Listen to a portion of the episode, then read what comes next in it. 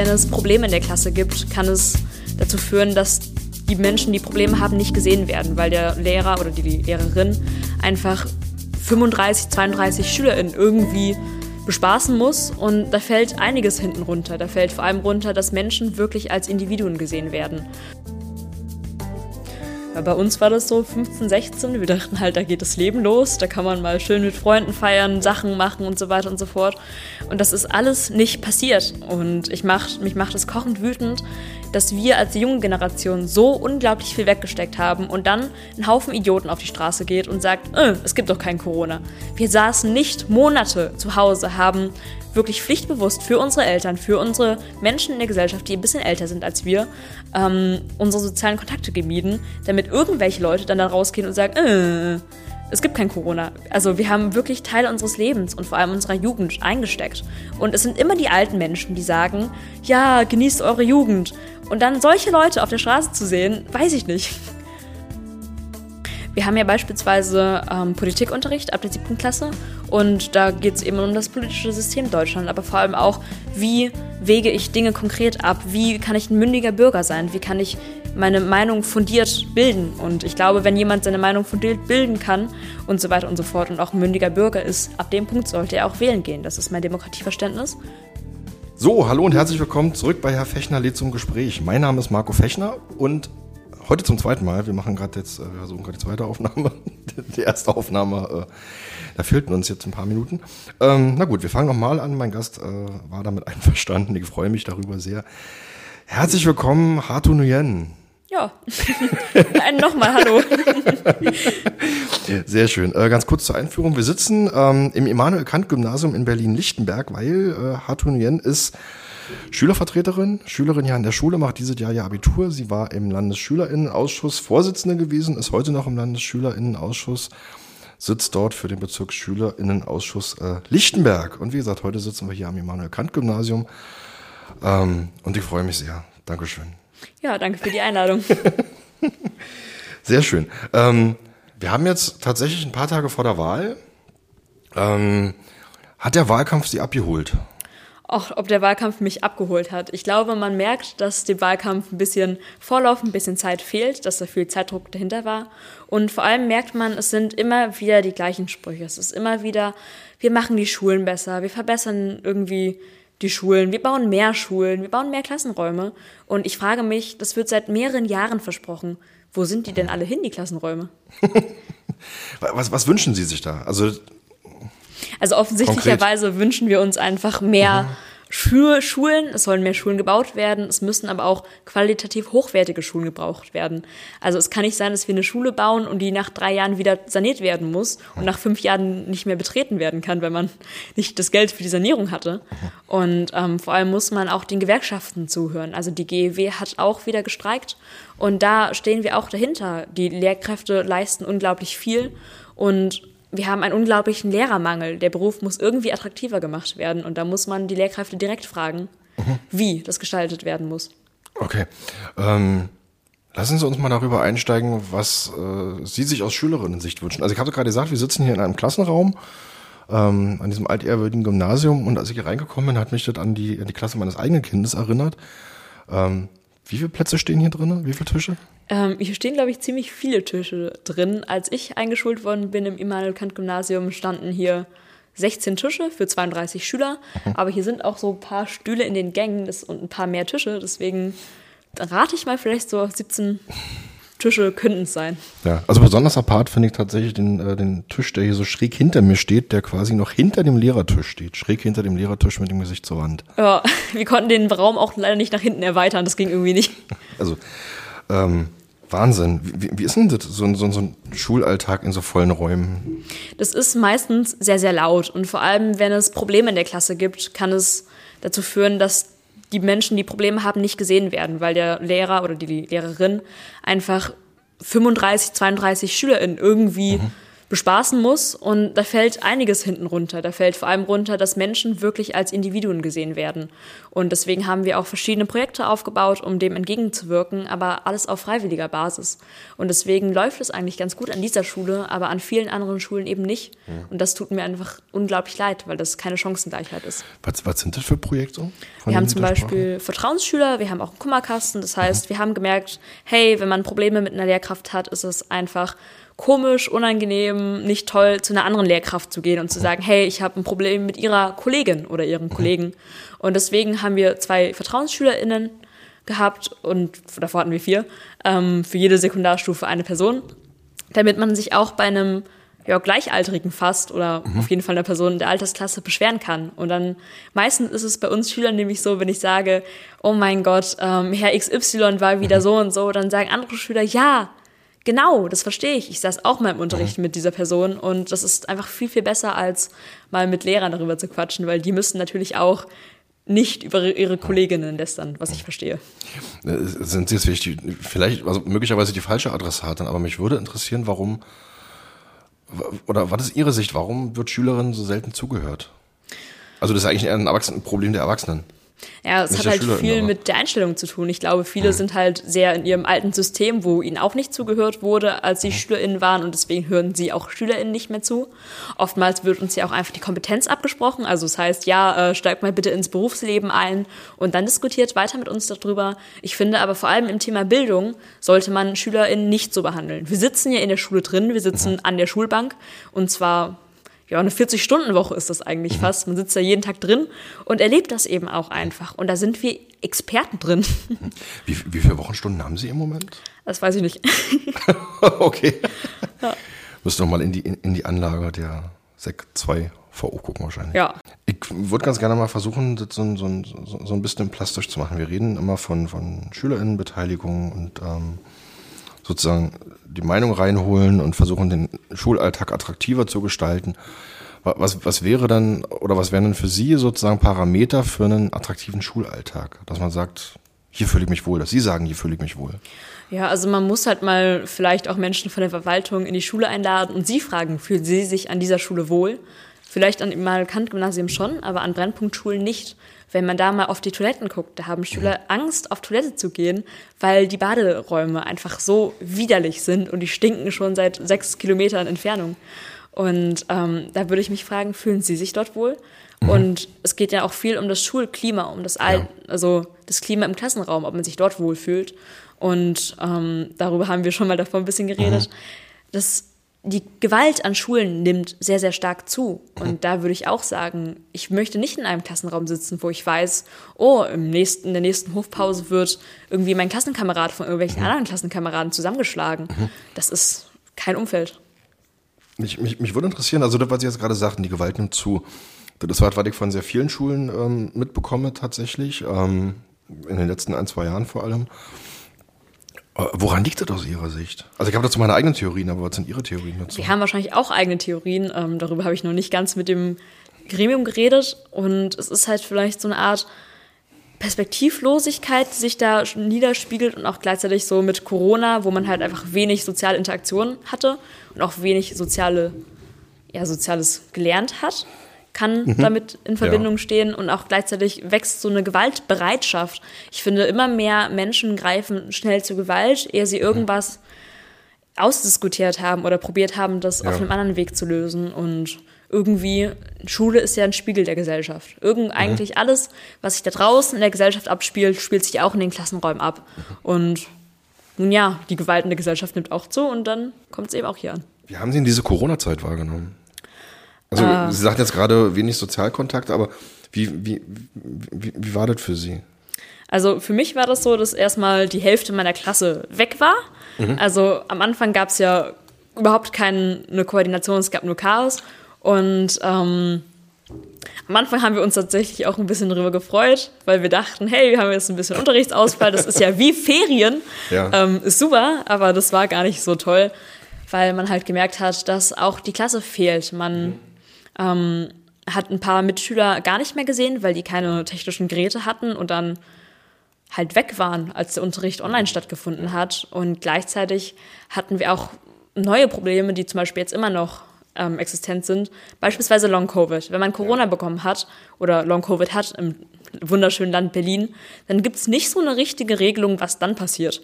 Und ich hatte da Corona, um mal das persönlich zu machen, auf meinen Fall und habe danach ein bisschen Long Covid gehabt. Also ich konnte nicht länger wach bleiben als sechs Stunden und dementsprechend mhm. konnte ich auch nie den vierten Block mitmachen und habe dann zwei Fächer konsequent jede Woche geschwänzt, weil ich nicht genug Energie hatte, weil ich nicht wach ja, bleiben konnte. Ja.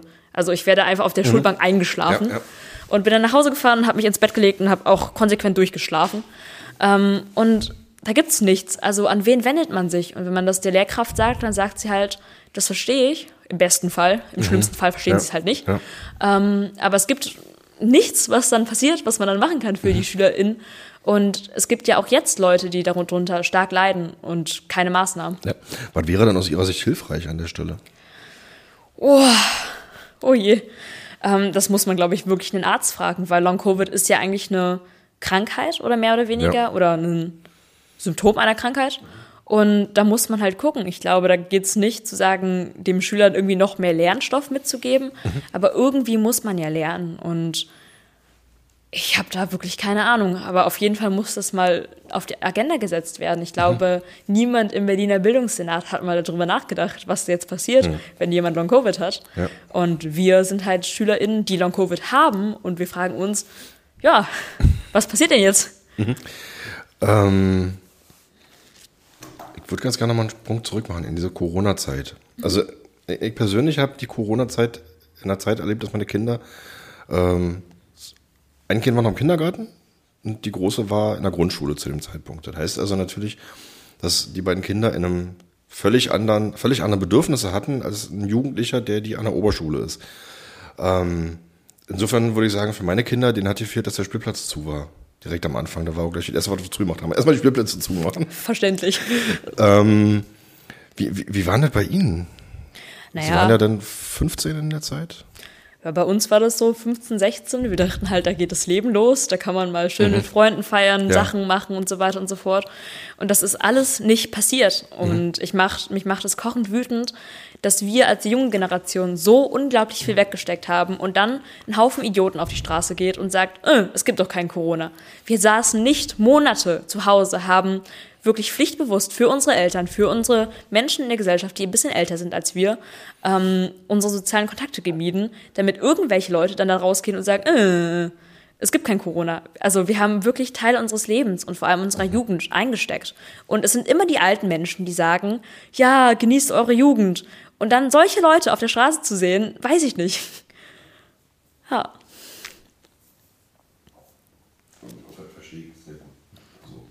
Also, das, ja, das fühle ich sehr. ähm, bei mir, also, ja, wie gesagt, geht mir tatsächlich genauso, wenn ich mit, mit meinen eigenen Kindern angucke und was die so weggesteckt haben in der Zeit und dann so diese Demonstrationen draußen. Und ich denke mir so, wer ist jetzt, wer, also, da frage ich mich dann halt auch so, wer von euch ist eigentlich gerade beiden sozialkompetenter? Irgendwie ja. mein, mein, mein minderjähriges Kind oder die Person, die jetzt da irgendwie gerade mit einem Tampon in der Nase irgendwie auf einer Demo durch die Gegend rennt. Aber da kann ich da? gut einhaken und äh, ein Thema von uns platzieren, und zwar Wahlalter ab 16. Ach, okay, gut, da wollte ich später zu kommen, aber okay, wenn das wenn man sich schon wenn fragt, das die Überleitung ist. Ja, wenn man sich schon fragt, äh, wo eigentlich Kompetenzen liegen. Ich denke sehr wohl, dass bei Menschen ab 16 ähm, die Kompetenz existent ist, zu wählen. Und zwar auch für, den, für das Abgeordnetenhaus, für den Bundestag und für die Europawahl. Mhm. Ähm, woran machen Sie das fest? Also woran machen Sie diese Wahl aller 16 fest? Wir haben ja beispielsweise ähm, Politikunterricht ab der siebten Klasse und da geht es eben um das politische System Deutschland, aber vor allem auch, wie wege ich Dinge konkret ab? Wie kann ich ein mündiger Bürger sein? Wie kann ich meine Meinung fundiert bilden. Und mhm. ich glaube, wenn jemand seine Meinung fundiert bilden kann und so weiter und so fort und auch ein mündiger Bürger ist, ab dem Punkt sollte er auch wählen gehen. Das ist mein Demokratieverständnis. Und da kann ich auch wirklich mit, mit meinem Finger auf diesen Unterricht zeigen und sagen, hey, hier haben Sie einen Anhaltspunkt. Uns wird immer gegen den Kopf geworfen, ja, wenn ihr schon Wahlalter 16 wollt, warum nicht gleich Wahlalter 0 oder Wahlalter 5, bla bla bla bla. Nein, wir wollen ein Wahlalter 16 haben. Bitte geben Sie uns ein Wahlalter 16 und reden Sie nicht mit uns über Wahlalter 0 oder Wahlalter 5. Klar finden wir das vielleicht auch gut, aber wir haben hier konkrete Zahlen, wir haben hier einen konkreten mhm. Unterricht in Berlin, weshalb wir sagen, wir fühlen uns kompetent dafür. Mhm. Was ich tatsächlich immer nicht verstehe, aber die Frage müsste ich jetzt dann woanders loswerden, aber die mich dann in dieser Diskussion immer, immer sehr irritiert, ist dann dieses, da müssten wir auch das Strafrecht anpassen. Das, ist so ein Reflex, den ich tatsächlich überhaupt nicht verstehe. Also wenn ich jetzt über Bürgerrechte rede, warum muss ich dann parallel dazu das Strafrecht irgendwie anpassen? Nee, das verstehen wir auch nicht.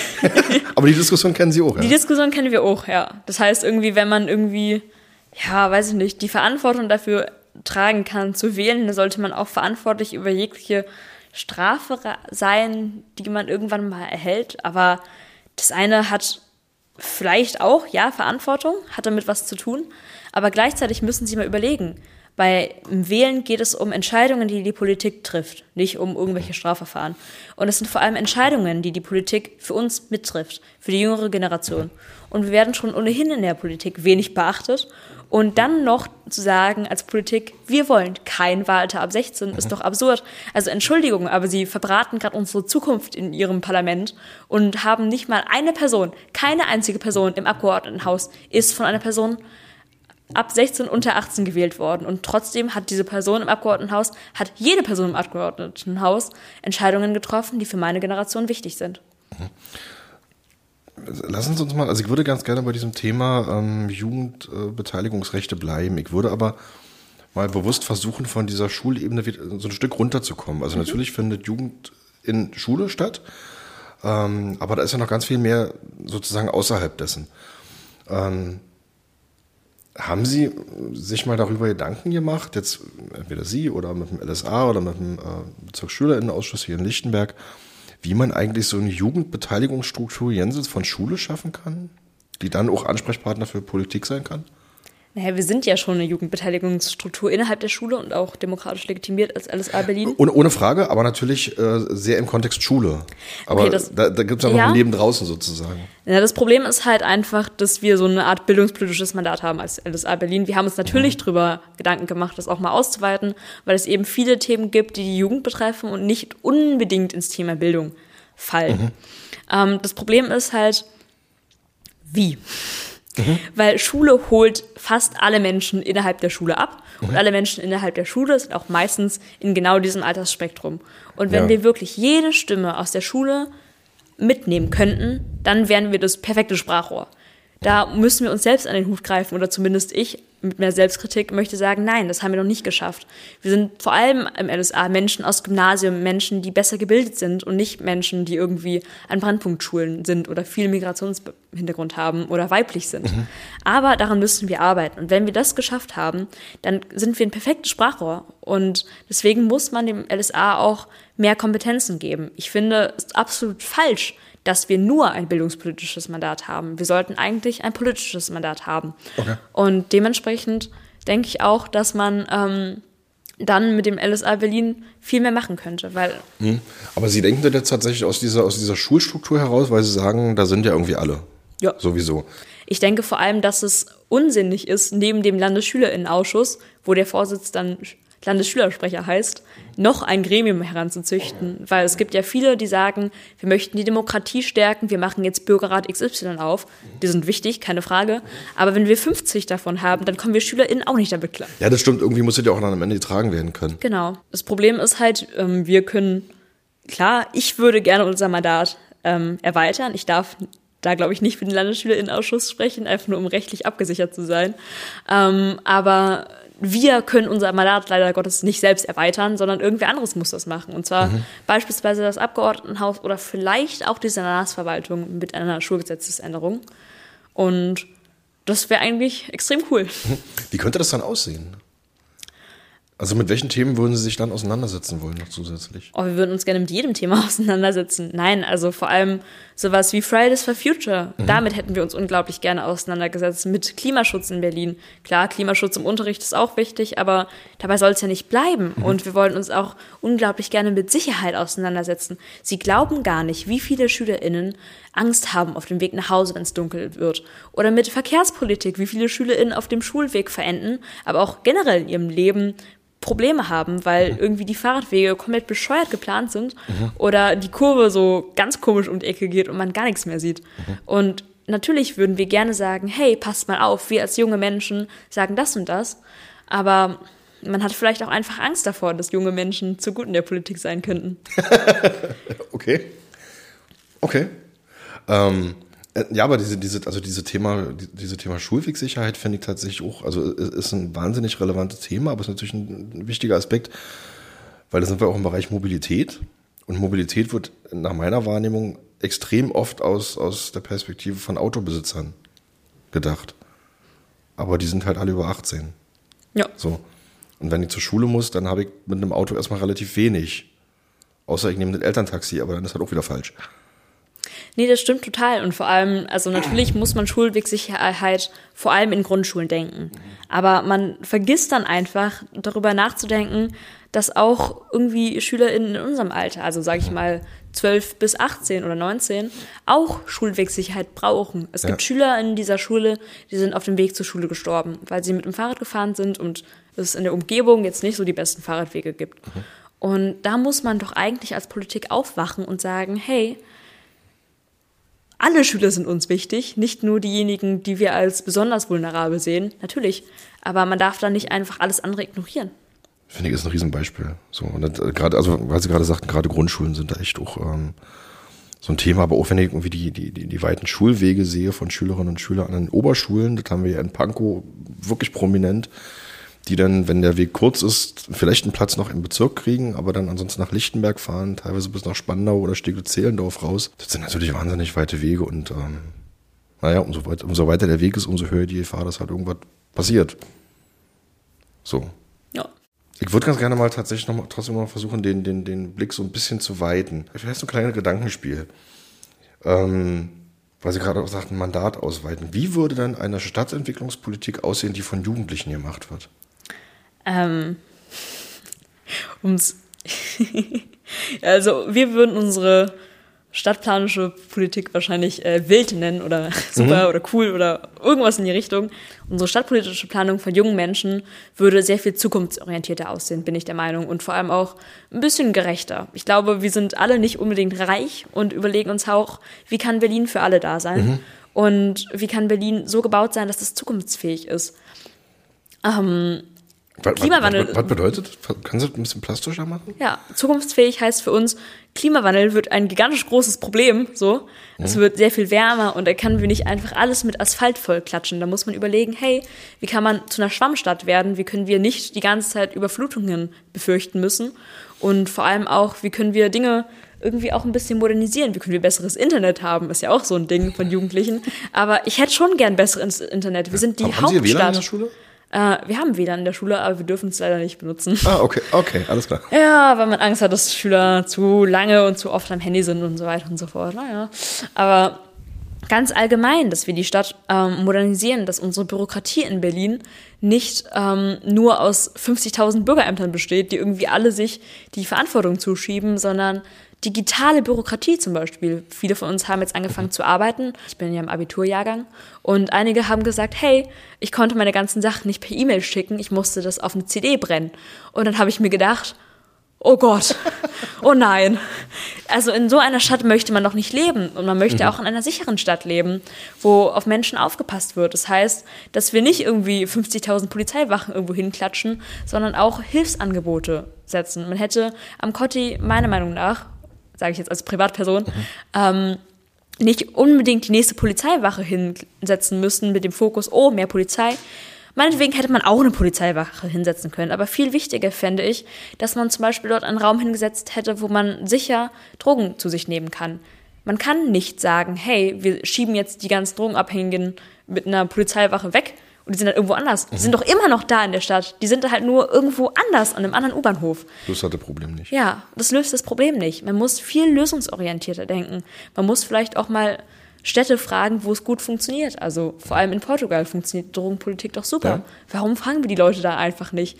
Und wir als junge Menschen denken vielleicht auch ein bisschen europäischer. Warum nicht Berlin zu einer sehr europäischen Stadt machen? Warum nicht die Tore öffnen und mit vielen Menschen darüber reden? Es gibt viele Städte, da funktionieren Dinge besser. Mhm. Und den Mut zu haben und zu sagen, wir fragen die einfach mal, was sie da besser machen als wir, wäre doch super. Also wenn ich dann da in Berlin Stadtverwaltung habe, die aus Menschen aus Frankreich, Polen und so weiter besteht oder zumindest Menschen, die dort gute Erfahrungen gesammelt haben und gedacht haben, hey, ich möchte jetzt mit dieser Erfahrung Berlin besser machen. Um Gottes Willen, ja, das klingt wunderbar.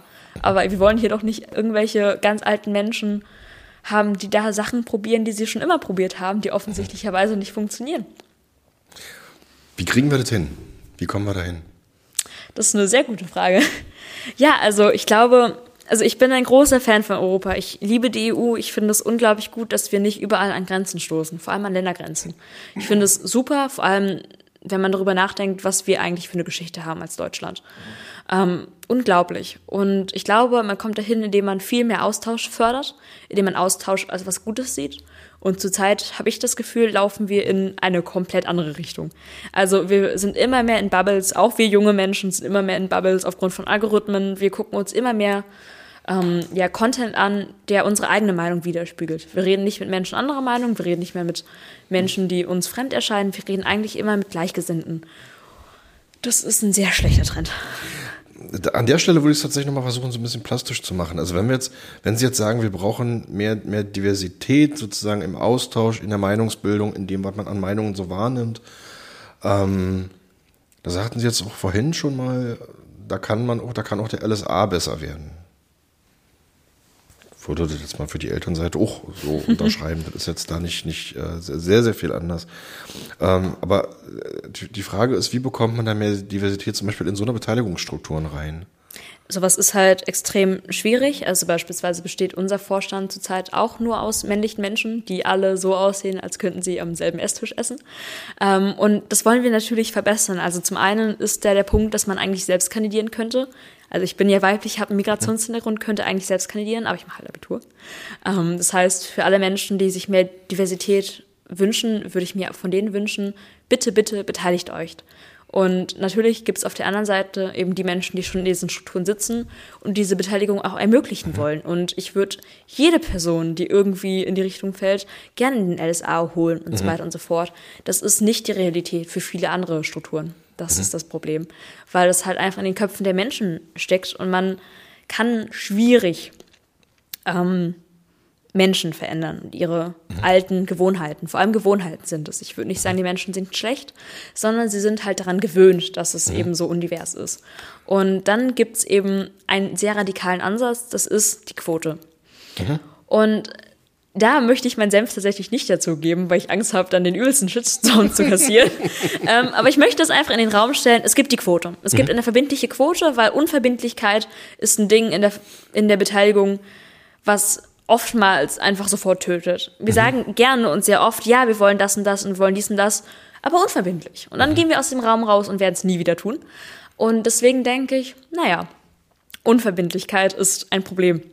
Und man kann auch vor allem mit ähm, sage ich mal, Vorbildern vorangehen. Mhm. Und ich denke auch, dass dadurch, dass ich zumindest im LSA sitze, mit meinem Hintergrund, mit meinem Aussehen, mhm. mit meinem Geschlecht, dass ich anderen Menschen Mut mache und denen sage, hey, ihr könnt es auch schaffen.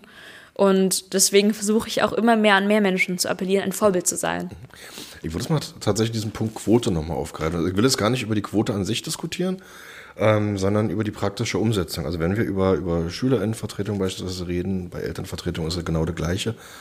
Ähm, da hat man dann natürlich irgendwann, irgendwann bilden sich natürlich Gremien, wo man sagen könnte, hier innerhalb dieses Gremiums versuchen wir jetzt irgendwie daraus heraus zu quotieren, so. Ähm, jetzt fängt aber natürlich die Schülerinnenvertretung und auch die Elternvertretung in der Klasse an. So, und da habe ich dann ähm, üblicherweise zwei Hauptvertretende und zwei Stellvertretende. Ähm, das heißt also, dass er quasi in der Klasse schon quotiert werden müsste nach bestimmten Parametern. Ist das realistisch? Es ist auf jeden Fall möglich. Die Frage ist, wie sinnvoll ist das? Genau, also genau. Ja, also ich weiß es nicht. Ich weiß es ehrlich gesagt nicht. Mich frustriert es unglaublich, wie undivers wir als Gremium, als Landesschülerinnenausschuss Berlin sind. Ich finde, die Berliner Schülerschaft ist nicht so, wie der LSA Berlin ist. Leider Gottes. Und ich finde, wir sind eine sehr, sehr bunte Schülerinnenschaft. Ich meine, Berlin hat 30 Prozent Migrationsanteil. Das haben wir im Landesschülerinnenausschuss überhaupt nicht. Und das müssten wir eigentlich haben. Wir müssten Menschen haben, die in Armut aufgewachsen sind. Meine Eltern beziehen Hartz IV und ich bin im Landesschülerinnenausschuss Berlin. Und trotzdem bin ich wahrscheinlich damit eine der einzigen Personen, die dort drin sitzen. Und trotzdem in Berlin wachsen unglaublich viele mhm. SchülerInnen ja. in Armut auf. Ja. Und da ist halt das Problem, weshalb sich die Menschen nicht engagieren, Und zwar, wenn man in Armut aufwächst, hat man viele, viele Probleme.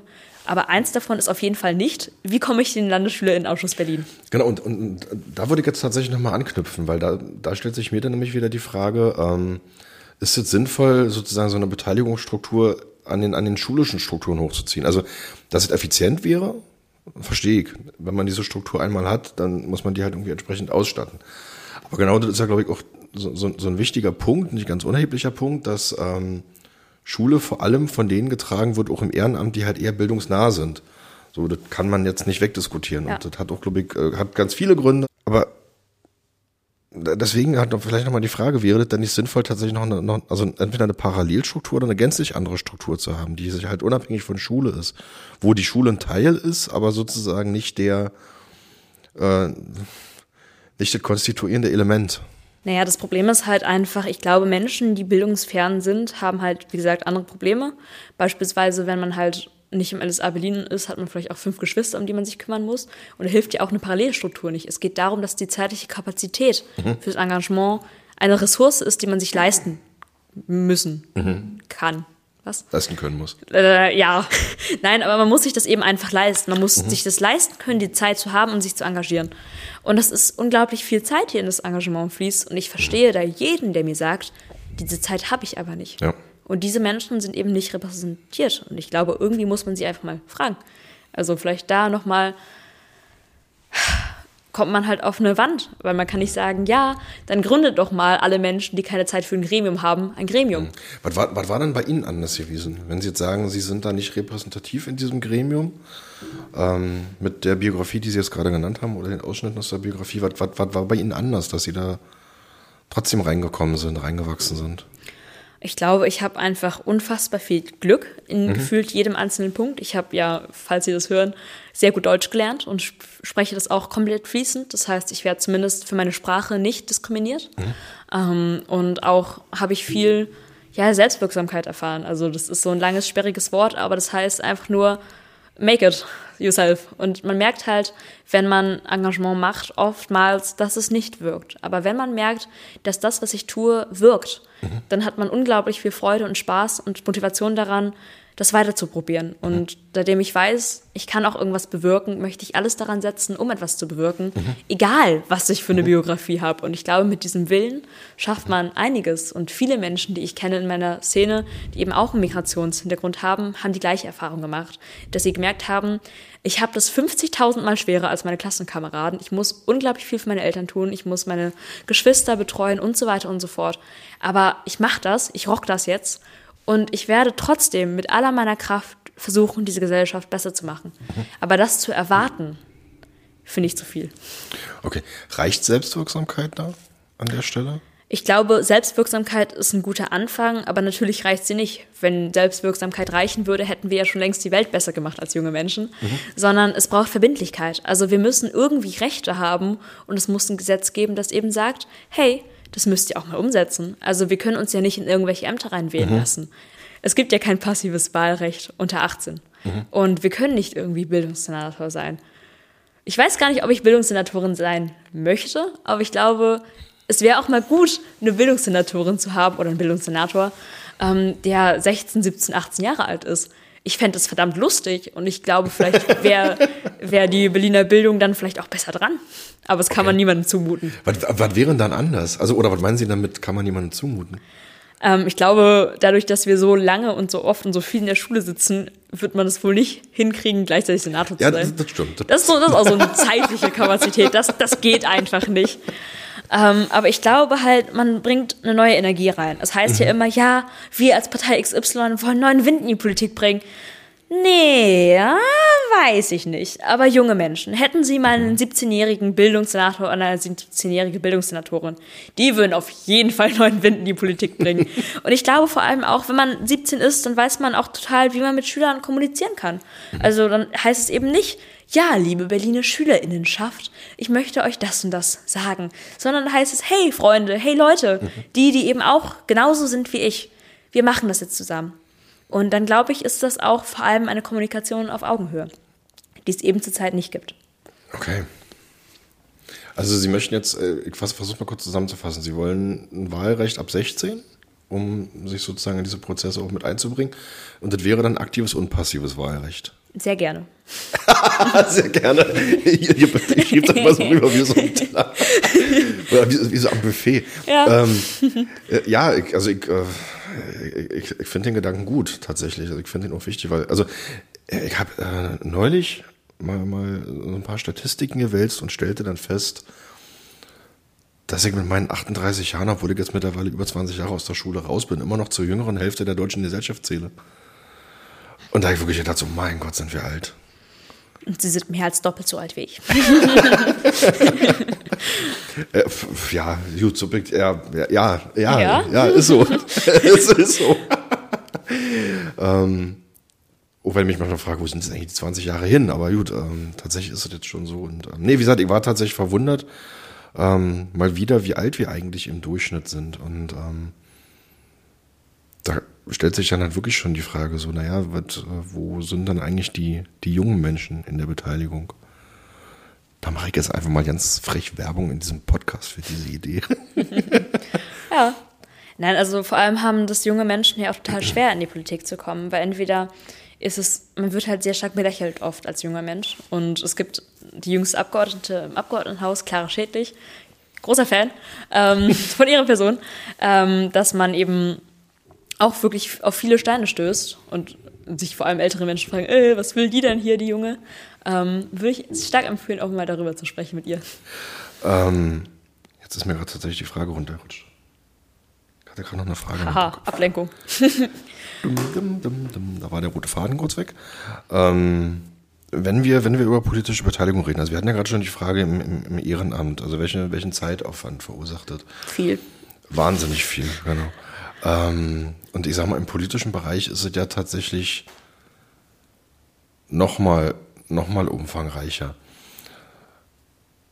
Haben Sie mal darüber nachgedacht, wie man diesen zeitlichen Umfang, Umfang tatsächlich verringern kann?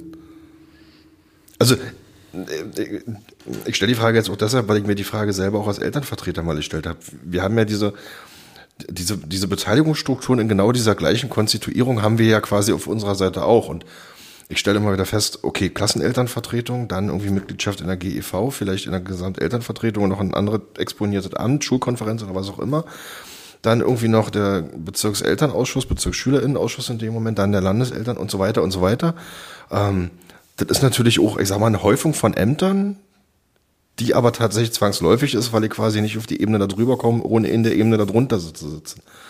Ähm, und wie, wie, nehmen Sie das wahr? Oder wo könnte, könnte man das irgendwo straffen? Also ich teile auf jeden Fall, dass es unglaublich viel Zeitaufwand ist und vor allem bei uns ist es ja so, wenn ich im Landesschülerinnenausschuss sitzen möchte, bin, muss ich erstmal Klassensprecherin sein, dann muss ich Teil der GSV sein, also der mhm. Gesamtschülervertretung der Schule, dann muss genau. ich von der Gesamtschülervertretung der Schule in den Bezirk gewählt werden, vom Bezirk muss ich ins Land gewählt werden und dann habe ich schon mal vier Ämter gesammelt und vier Gremien, wo ich ständig drin sitzen muss irgendwie. Mhm. Und ich weiß aber nicht, ob es der richtige Ansatz ist, das wegzukürzen, weil ich finde es eigentlich gut, dass wir als Landesschülerausschuss theoretisch von der Basis aller Schüler Berlins gewählt mhm. sind. Ich finde das unglaublich wichtig, weil sonst fallen uns noch mehr Schüler runter, als uns schon ohnehin runterfallen. Mhm. Ähm, ich denke halt, man müsste vielleicht probieren, das aktiver zu gestalten, weil oftmals sitzen da nur ein paar Leute drin und die Arbeit kann nicht wirklich abgegeben mhm. werden, weil sie eben schon in so vielen Ämtern drin sitzen und Menschen, die engagiert mhm. sind, engagieren sich meistens auch anderweitig. Ähm, aber da müsste ich halt überlegen. Also ich glaube, man muss das Engagement attraktiver machen und vor allem Verbindlichkeit schaffen. Das heißt, wenn der Landesschülerinnenausschuss sich um Komplettpolitik kümmern dürfte und auch mhm. viel zu sagen hätte, hätten wir viel, viel mehr Menschen, die an uns interessiert okay. sind okay. und auch aktive Mitglieder. Und wenn mein Bezirk unglaublich aktiv ist, mhm. dann muss ich ja nicht mehr im Bezirk tun. Wenn er aber inaktiv mhm. ist, dann.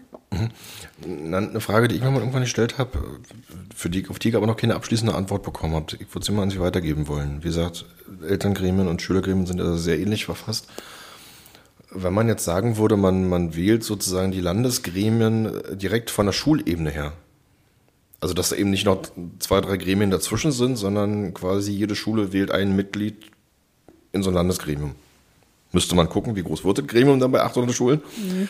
Ähm, aber Sie verstehen, was ich meine, dass man einfach guckt, wie kriegen wir diese Zwischenebenen, also wie kriegen wir das einfach ein bisschen anders strukturiert. Wie sehen Sie das? Haben Sie da eine Idee? Ich habe keine Ahnung. Also das Problem ist einfach, ähm, irgendwas fällt ja irgendwo immer runter und ja, weiß nicht. Also wir probieren uns auf jeden Fall schon zu öffnen als Landesschülerinnenausschuss Berlin. Zum Beispiel gibt es eine LAG.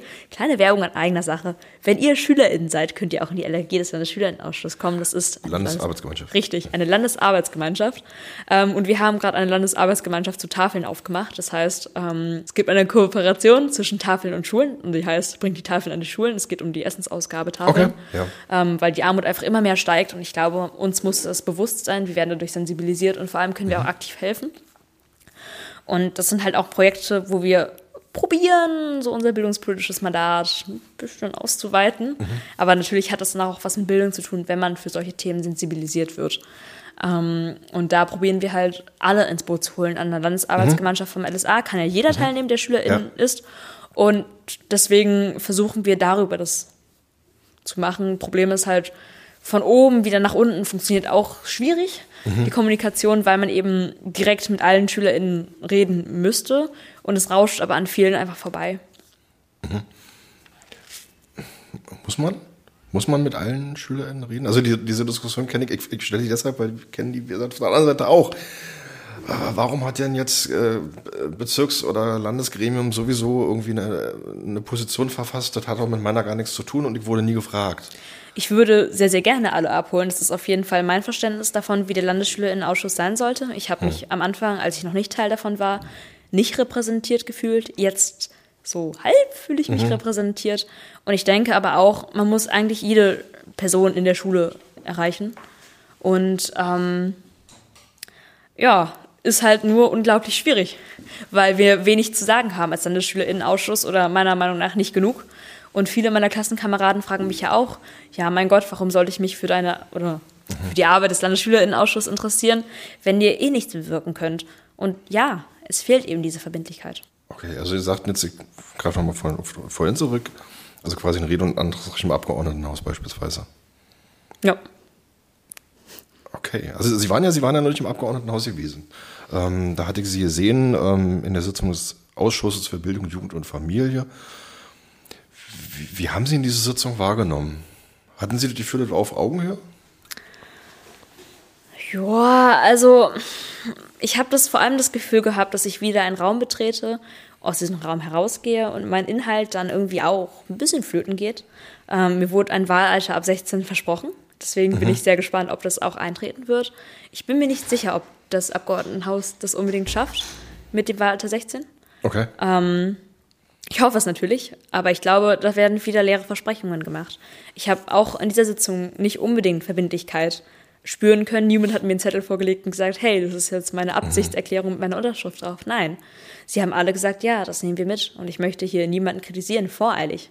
Aber ich bin sehr gespannt, wie es in zwei Jahren aussieht. Hm. Was denken Sie, woran scheitern wird? Wenn es scheitert? Also Sie haben ja gerade die Option in den Raum gestellt, dass das so sein könnte. Ähm, man muss ja auch sagen, dass wenn man junge Menschen beteiligt, man auch ein bisschen Macht abgibt als Politiker, mhm. weil man eben nicht mehr so viel zu sagen hat, sondern auch die jungen Menschen eine Stimme bekommen und man nicht sagen kann, oh, ich spreche jetzt auch für die Jugend. Nein. Wenn man die Jugend für sich selbst sprechen lässt, dann spricht die Jugend halt für die Jugend mhm. und nicht mehr Politiker XY. Und dann gibt man eben Macht ab und hat vielleicht Angst, dass da wieder neue Menschen sitzen, die nicht der eigenen Meinung sind. Das ist einfach ein Problem und natürlich gibt man Macht ab und ja, wir hätten schon gerne mehr Macht. Ist dann halt im eigenen Ermessen der Politiker. Aber eigentlich ist das mein Demokratieverständnis. Mhm. Lass, ich, lass uns mal auf eine andere Ebene springen. Also wir, wir waren das bei der Landesebene und wir waren das bei der Schule. Ähm, aber tatsächlich, man lebt ja im Bezirk, mhm. um mal so, so, ein Schlagwort irgendwie rinzuwerfen. Ähm, wie könnte denn so eine, also wie, wie würden Sie sich denn so eine Beteiligungsstruktur im Bezirk vorstellen?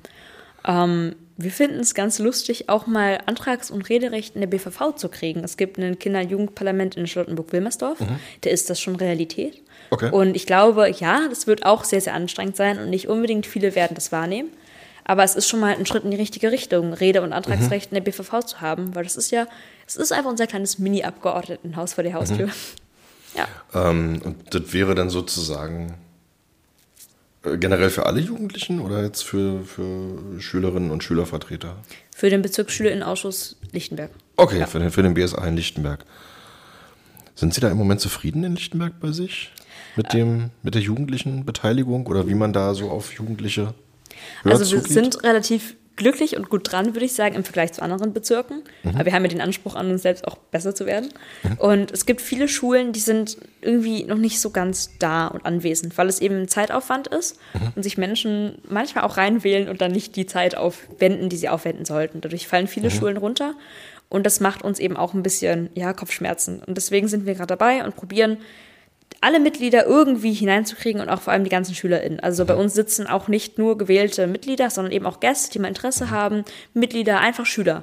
Und deswegen glaube ich, theoretisch ist es ein Recht, also ein Rede- und Antragsrecht nur für den BSA, aber wenn der BSA seine Türen öffnet für alle Schüler, dann ist das Problem eigentlich auch mehr oder weniger gelöst. Und wir sind auch recht zufrieden mit dem, was wir erreicht haben. Wir haben eine Antidiskriminierungsstelle erreicht in Lichtenberg. Mhm. Das kann nicht jeder BSA von sich behaupten. Meistens erreicht man als BSA sehr, sehr wenig. Und ähm, wir hatten aber zum Glück ein sehr großes Glück, dass unsere Stadträtin, also Phyllis, ähm, unsere Bildungsstadträtin hier in Lichtenberg uns zugehört hat und gesagt hat, ja, euren Vorschlag finden wir gut. Wir wollen auch eine Antidiskriminierungsstelle, damit sich Schüler nicht immer bei Lehrern beschweren müssen über andere mhm. Lehrer. Was, was, was macht diese Antidiskriminierungsstelle? Oh, die macht alles. Also die ist auch eine Antidiskriminierungsstelle für Eltern und Lehrer mhm. und sonstigen Personal, das an der Schule arbeitet. Und es geht eben vor allem auch so um Diskriminierungsfälle. Das heißt, wenn man diskriminiert wird und nicht weiter weiß, kann man auch direkt dahin gehen, okay. damit diese Befangenheiten nicht existieren. Und man kann aber auch dahin gehen, wenn man ratlos ist. Zum Beispiel wurde mir gesagt, als Lehrkraft, wenn es eben zum Beispiel Mobbing oder Diskriminierung in der Klasse gibt und man überfordert ist, kann man eben auch einfach dahin gehen. Es gibt ja nicht überall Schüler, Schulen, wo ähm, Schulsozialarbeiter bestens qualifiziert sind oder die mhm. Zeit haben, ja. also qualifiziert im Sinne von Zeit haben, ähm, um sich um jedes Problem zu kümmern. Und da eine externe Stelle zu haben, ist super. Okay. Wie, wie, wie, wie effektiv ist diese Stelle tatsächlich? Die Stelle gibt es erst seit so einem Monat. Deswegen ah, okay, kann ich okay, noch nicht ganz evaluieren, wie effektiv sie ist. Ähm, okay, ich glaube, natürlich ist das wieder so eine Institutionalisierung. Das heißt, man muss erstmal in den Bezirk gehen und so weiter und so fort. Ja, genau. Aber man kann es. Und ich glaube, wenn man in jede Schule fünf Plakate davon aufhängt, dann passt das schon. Und, dann, ähm, dann würde aber passieren, ja. Ja. Super. Ähm, ich, ich, mal, mal ein Themensprung. Ich habe jetzt in meiner Recherche auch festgestellt, Sie sind Stipendiatin der Startstiftung. Was ist die Startstiftung? Die Staatsstiftung.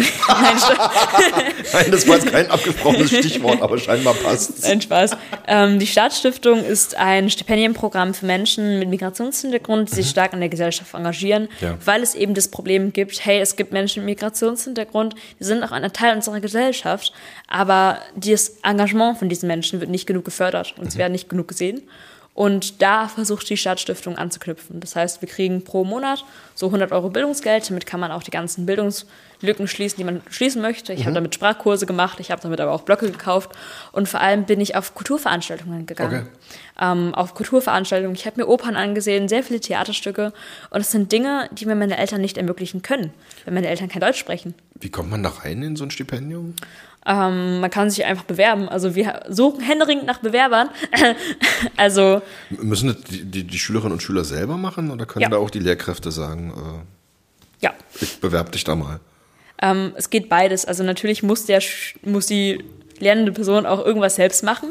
Mhm. Aber man kann auf jeden Fall von der Lehrkraft auch vorgeschlagen werden. Man kann sich aber auch ah, selbst okay. vorschlagen. Und dann gibt es eben auch einfach allgemeine Fragen. Was möchtest du an der Gesellschaft verändern? Mhm. Was ist dein Ziel? Was sind deine Motivationen? Was, wie würdest du über sich selbst reden? Und dann suchen wir halt Menschen, die sich engagieren und einfach daran arbeiten, die Gesellschaft zu einer besseren zu machen. Okay. Was, was, was ist äh, eine bessere Gesellschaft? Eine bessere Gesellschaft für mich als Staatsstipendiatin ist eine offenere Gesellschaft. Eine Gesellschaft, in der Menschen mehr miteinander reden und wir unsere Demokratie auch schützen und wo wir stolz drauf sind. Ich finde, viele Menschen sind so selbstverständlich damit. Ja, hm, wir haben eine Demokratie, wir sind da reingeboren worden. Aber das ist überhaupt keine selbstverständliche Sache. Meine Eltern sind in ähm, Vietnam aufgewachsen. Das ist keine Demokratie. Da werden Leute einfach mal so, weil der Staat Lust drauf hat, ins Gefängnis geworfen undenkbar in Deutschland. Und sowas müssen wir verteidigen, sowas müssen wir uns bewusst sein. Und da gehört halt eben auch, ja, ein mündiger Bürger dazu. Bildung gehört dazu, dass man sich eben auch fundiert eine Meinung bilden kann. Und sowas geht immer mehr verloren. Hm. Wie geht's mit Ihnen nach der Schule weiter? Oh nein. Bitte. Ist ja nicht mehr so lange hin jetzt. Bitte fragen Sie das nicht. nein, ich weiß tatsächlich nicht, ähm, wie es bei mir nach der Schule aussieht. Ich bin mir auf jeden Fall tausendprozentig, hundertprozentig sicher, aus der Schülerinnenvertretung raus sein zu wollen.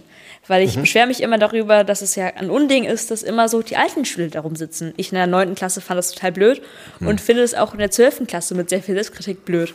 Und deswegen, ab dem Punkt, an dem ich aus der Schule raus bin, bin ich komplett aus der Schülerinnenvertretung raus. Mhm. Aber das heißt ja nicht, dass ich aus der Politik raus bin. Das heißt immer noch, dass ich irgendwie versuchen möchte, die Gesellschaft zu einer besseren zu machen. Aber die Frage ist halt, wie? Mhm. Und in welchem Rahmen? Und ich habe keine Ahnung, ich bin noch so jung, ich kann noch so viele Sachen machen. Ich muss auch, also ich muss nicht, aber ich würde gerne irgendwas studieren, aber ich weiß nicht was. Das mhm. heißt, ich habe gerade diese typische, oh, du bist 17 und musst irgendwas nach deinem Abitur machen, Krise. ja. ich, kann, ich, kann, mir sagen lassen, dass man Leute, die früher Schülerinnenvertreter waren, 15, 20 Jahre später in den Elternvertretungen wieder sieht. Nee, bitte nicht. aber ich, ich, ich würde ganz gerne nochmal an, an, an einen Aspekt anknüpfen, den Sie es gerade gesagt haben, der mich nämlich tatsächlich auch beschäftigt. Ähm, diese Frage, welche Schülerinnen und Schüler sitzen da eigentlich oder wie alt sind die? Das ist ja, ich sage jetzt mal einerseits, ich sage mal, ein völlig natürlicher Prozess, dass wenn man in diese, in diese Schülerinnenarbeit äh, reinwächst, dass man dann natürlich zeitlich auch älter wird. Ähm, und dann gibt es natürlich so ein so ein Trichter, der irgendwie, ich sage jetzt mal, also ich will nicht sagen zwangsläufig, aber doch sehr nachvollziehbar ist. Aber wie kriegt man das denn, könnte man das irgendwie auflösen? Ähm, wir haben so ein Projekt, das heißt Mini-BSAs. Mhm. Eigentlich dürfen wir in den Bezirksschülerinnenausschüssen, oh Gott, darf ich das sagen? Egal. Eigentlich dürfen wir in den Bezirksschülerinnenausschüssen nur Schüler ab der sechsten Klasse sitzen ja. und ähm, keine Grundschulschüler. Darauf haben wir aber in Lichtenberg gepflegt, das ignoriert. das heißt, bei uns sitzen auch Grundschulschüler mhm. drin. Und okay. das finde ich auch erstmal wichtig. Ja. Und sowas müsste man ermöglichen. Problem an Grundschulschülern ist, sie sind halt Grundschulschüler und man kann nicht so lange tagen. Ja. Offensichtlicherweise. Also ich möchte keinem Grundschulschüler zumuten, bis 20 Uhr da zu sitzen und zuzuhören. Das geht mhm. nicht. Das heißt, wir müssen Beteiligung einmal komplett neu denken, vor allem auch für noch jüngere mhm. SchülerInnen ähm, zum Beispiel doch ein Parallelgremium zu gründen für Grundschulschüler, mhm. was halt eben einfach vielleicht nur eine Stunde tagt, aber dann dafür spielerisch und ein bisschen früher und so weiter mhm. und so fort. Das müsste aber auf jeden Fall nicht von Schülern getragen werden. Also wir mhm. als 12, 10, 9 Klässler können das nicht tragen, wir sind keine Pädagogen. Mhm. Das könnten Pädagogen tragen. Aber wir haben keine Pädagogen. Hm. wir haben ja akuten Lehrermangel. Hm. Aber sowas könnte ich mir vorstellen. Und zum anderen gibt es eben auch das Problem, dass SchülerInnenvertretungen ein bisschen schwierig ist. Also man muss natürlich auch ein bisschen Know-how haben. Also man mhm. muss Anträge schreiben und so weiter und so fort. Ja. Und ich könnte in der fünften Klasse keine Anträge schreiben. So funktionieren mhm. wir aber. Wir können anders funktionieren. Wir können uns digitalisieren. Wir können vielleicht auch so, hey, gib mal deine Meinung dazu ein, App mhm. oder was auch immer auf Instagram Umfrage möglich ist, ähm, entwerfen. Mhm. Sowas kann ich mir vorstellen. Das Problem ist eben auch einfach, wir haben natürlich auch als Schülerschaft ein bisschen Adultismus, wenn sich ein Schüler hinstellt in der GSV, der fünfte Klasse ist, hat er natürlich nochmal ein anderes Image, als wenn er zwölfte Klasse ist. Mhm. Weil der zwölfte Jahrgang, der kennt sich schon alle und alle sind so, oh ja, äh, mhm. Moritz, mach das mal, Moritz, hey Moritz. Und dann steht da der kleine, weiß nicht, Max aus der fünften Klasse, der kennt noch nicht mal seine ja, eigene Klasse. Ja, und ja. natürlich ist da nochmal ein großer Unterschied. Da müssen wir uns auch an die eigene Nase greifen. Ähm, und dann gibt's halt noch die Leute, die es machen für den Titel. Das ist halt ein okay. Ding, was man vielleicht auch rausstreichen könnte. Aber meiner Meinung nach gibt es da halt auch noch die Kandidaten, die halt sagen im zwölften Jahrgang, oh, äh, ich bräuchte doch mal ein paar Zertifikate für mein Abitur, für mein Studium, die rutschen da auch rein. Aber das gibt es ja auch in der Politik. Dass sich Leute das machen, weil sie gern das Amt haben wollen, aber dann nichts machen. Na, na, mir ist halt irgendwann auch mal aufgefallen, ähm, dass es ja tatsächlich auch im, im, im LSA-Vorstand, ich sag mal, wirklich eine sehr regelmäßige Fluktuation gab oder gibt. Ja. Und ich habe mir gedacht, okay, also ich will das, ich, ich, ich möchte doch gar nicht bewerten tatsächlich. Ich stelle einfach nur fest, das hat sicherlich auch mit Abiturphasen und so weiter zu tun. Ähm, dass du da natürlich auch krass ist oder schwierig wahrscheinlich ist, einfach so gewisse Kontinuitäten reinzukriegen. Ich sag mal, wenn man halt erst mit in der, in der 11. Klasse irgendwie reinkommt vielleicht, äh, und dann ist man ja eigentlich ein Jahr später schon wieder draußen. Ja das ist halt auch super schwierig, weil man kommt in dieses Gremium rein, wo halt nur lauter 11. und 12. Klasse drin sitzen. Ich bin da mit 15 reingekommen oder 14 mhm. sogar mhm. Ähm, und habe mich natürlich auch erstmal recht eingeschüchtert gefühlt. Und es gab natürlich auch diese Menschen, die der Meinung waren, ich kann mhm. gar nichts, ich bin komplett inkompetent und deswegen möchte man mit jedem Stücken Zelle, das man hat, meine Arbeit blockieren, wenn man denkt, die 15-Jährige kann doch eh nichts. Und das ist dann auch so ein Ding. Naja, ähm, da muss man sich durchkämpfen. Und ich glaube, es geht halt auch darum, dass wir in unserer Gesellschaft oftmals jungen Menschen die Kompetenz absprechen, was ich auf keinen Fall tun möchte. Und ich glaube, dadurch, dass ich das so erlebt habe als junger Mensch, ähm, hoffe ich auch, dass die jungen Menschen, die jetzt zu älteren Menschen werden, die die gleiche Erfahrung teilen, ähm, eben auch daraus lernen und nicht noch weiter diskriminieren. Hm. Nochmal, nochmal ganz kurz, wir springen heute immer so hin und her, habe ich das Gefühl. Ähm, dieser, dieser eine Aspekt, den sie eben eingeworfen haben. Fünf KlässlerInnen, die in der GSV kommen und da erstmal, dann hat man da irgendwie so die, äh, die, die Schülerinnen und Schüler aus der 11. oder 12., die dann da irgendwie den Ton angeben. Die Frage, die mich interessiert, ist, wie bekommt man diese, die, die, die Perspektiven dieser jüngeren Schülerinnen und Schüler tatsächlich mit rein in den, in den, in den Gesprächskanal. Weil die ja eben, wie Sie gerade sagten, jetzt nicht unbedingt diejenigen sind, die vielleicht in der ersten Sitzung aufspringen und sagen, ha, ich will in die Schülerkonferenz, Schüler, äh, Schulkonferenz oder äh, in den BSA oder wohin auch immer. Aber die haben halt trotzdem, natürlich trotzdem irgendwie eine Perspektive auf Schule. Wie kriegt man die, die, die mit rein? Wie bekommt man die hörbar? Also das Problem ist ja auf jeden Fall bei den Ämtern, dass es für die erstmal schwierig ist. Und wir probieren halt immer nach, danach nochmal nachzuhaken. Also zu fragen, mhm. hey, ihr aus der fünften Klasse, erzählt mal, was läuft bei euch gerade, was mhm. ist bei euch gerade Thema. Mhm. Ähm, bei manchen Gremien werden die ja gar nicht gefragt. So, wir fragen auf jeden Fall immer nochmal nach. Und es gibt vor allem in der Schule auch viele verschiedene Möglichkeiten, wo man sich mhm. engagieren kann. Das heißt nicht nur in der GSV, sondern es gibt die Schülerzeitung, ein prominentes Beispiel, das es an jeder Schule gibt. Aber wir haben auch zum Beispiel Antidiskriminierungs-AGs, wir haben Bienen-AGs, also das ist voll süß. Wir haben so fünf Klässe, die imkern. Ich habe noch Ach, nie cool. was Tolleres gesehen. Ähm, auf jeden Fall gibt es halt viele verschiedene mhm. Möglichkeiten mhm. und damit stellen wir halt sicher, dass falls sie nicht in der GSV gehört werden oder falls sie dort ein bisschen Angst hatten, vor 60 Schülern irgendwas zu sagen, was ich verstehe, mhm. dass sie es halt anderweitig irgendwo anders noch sagen können. Oder dass man halt nochmal im 2 zu 2 Gespräch fragt oder im Schülerinnenhaushalt, wo Geld ver also zwar 3000 Euro gibt es dann für die Schülerschaft und das können wir dann irgendwie ausgeben in einem demokratischen Wahlprozess. Und da kann man die auch fragen. Und da bin ich tatsächlich in die Schülervertretung gekommen. Ach, cool. Ähm, da saß ich auch mehr mit ein paar Leuten drin, glaube ich, auch mit Elfklässlern und so weiter und so fort. Da war ich aber noch achte Klasse und habe mir gedacht, was ist das denn für ein Laden? Und da bin ich auf die Schülervertretung gekommen und so weiter und so fort. Und dadurch, dass ich das schon ein bisschen kannte und mir das nicht alles neu war, mhm. konnte ich halt auch die Zwölfklässlern erklären, hey Leute, ich bin zwar achte Klasse, aber ich habe auch so ein bisschen Ahnung, äh, vertraut mir da mal. Mhm. Und dann durfte ich das auch machen und ja, war super. Okay, das würde ich an der Stelle gerne mal so stehen lassen. Ja. Vielen Dank. Ich danke Ihnen. Und äh, alles Gute weiterhin, erstmal fürs Abitur und für die Zeit danach? Ja, also auf der einen Seite denke ich mir halt, es ist Berliner Abitur. und auf der anderen Seite denke ich mir halt, oh Gott, oh Gott, ich muss bald mein Abitur schreiben. Wollen Sie hier in Berlin bleiben danach? Äh, nee. Nee. Auf keinen Fall. okay, gut, dann frage ich jetzt auch nicht weiter nach. Okay. Oder darf ich? Ja, du können du weiter nachfragen. Wohin soll es gehen? Ah. okay. Nein, ich wollte gerne nach Amsterdam fahren, aber ah, okay. ähm, an die Uni dort. Aber es gibt leider keinen eine Möglichkeit mehr für mich in dem nächsten Jahr, weil dort die Anmeldefrist schon abgelaufen ist. Das ist auch völlig absurd. Also die haben erwartet, dass ich mich mit meinem 11. Klassenzeugnis da bewerbe, oh, auch als ich noch wow. kein Abitur in der Hand hatte, was für mich ja auch, also ich habe damit einfach wirklich nicht gerechnet, aber mhm. das ist es. Jetzt weiß ich es nicht mehr. Das war der Plan vor so einer Woche. Achso, okay. Auf, auf welchen Studiengang? Äh, auf Politik, Philosophie, Jura und Wirtschaft. Das ist so ein Studiengang für sehr Unentschlossene, die oh, noch nicht wow, wissen, was sie studieren wollen. Aber das sind natürlich auch vier knackige Studiengänge, würde ich jetzt mal sagen. Aber es also sind vier Studiengänge, die mich alle interessieren. Ja. Ja. Das ist spannend, habe ich noch nie so gehört. Gibt es auch nur in Amsterdam. Das ist halt das nächste Problem. aber, dann, aber dann lernt man gleich noch Niederländisch nebenbei. Das stimmt, ja. Das ist, äh, ich, mag, ich, mag, die Sprache, ja. Ähm, wie gesagt, herzlichen Dank dass Sie die Zeit genommen haben, dass ich mal herkommen durfte. Ja, ist eine ähm, tolle Schule. Sieht, sieht gut aus. ja, ich, ich, fand auch tatsächlich, als ich die Straße runtergekommen bin, ähm, habe ich gedacht, ach, das ist aber auch ein schönes Bild mit diesem, ja. mit diesem Gebäude, was da so quer raussteht, wo dann irgendwie oben der Schriftzug, ich habe ein Foto von gemacht. Äh, ich glaube, ich werde es dann auch mal bei Instagram hochladen. Ähm, fand ich irgendwie ganz schön. Und ansonsten. Aber ja? Falls Sie sich die Straße vor uns angeguckt haben und Sie sich die Straße hinten angucken, werden Sie feststellen, die Fahrradwege sind kacke. Achso, ja gut, okay, ja. Dann, dann werde ich gleich mal, gleich mal angucken.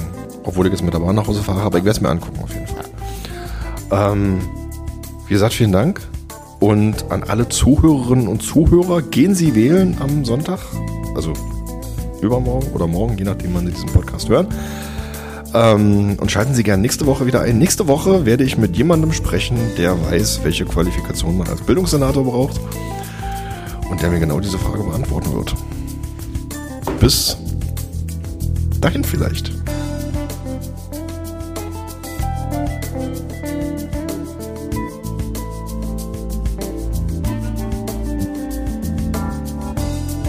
Vielen Dank fürs Einschalten. Dies war Herr Fechner-Lied zum Gespräch.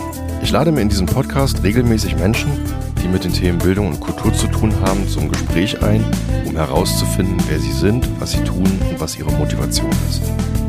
Alle weiteren Episoden dieses Podcasts finden sich unter marcofechner.de und auf gängigen Podcast-Plattformen. Die Musik für diesen Podcast stammt von frametracks.de. Vielen Dank.